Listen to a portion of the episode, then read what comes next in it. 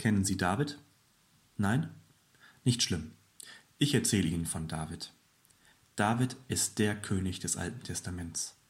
Der König, der Goliath besiegt.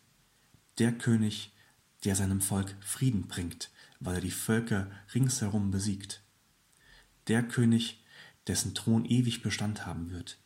Der König, über den man sagt, er sei ein Mann nach dem Herzen Gottes. Aber warum ist David ein Mann nach dem Herzen Gottes?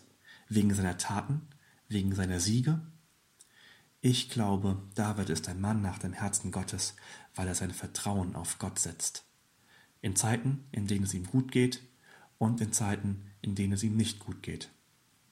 Wir lesen im Psalm 31, aus dem und der Vers heute stammt, etwas davor, dass Davids Augen müde sind vom Weinen, dass er am Ende seiner Kraft ist, dass Sorgen sein Leben verkürzen und Kummer seine Jahre frisst. Er ist verzweifelt, er wird verspottet, er wird verachtet.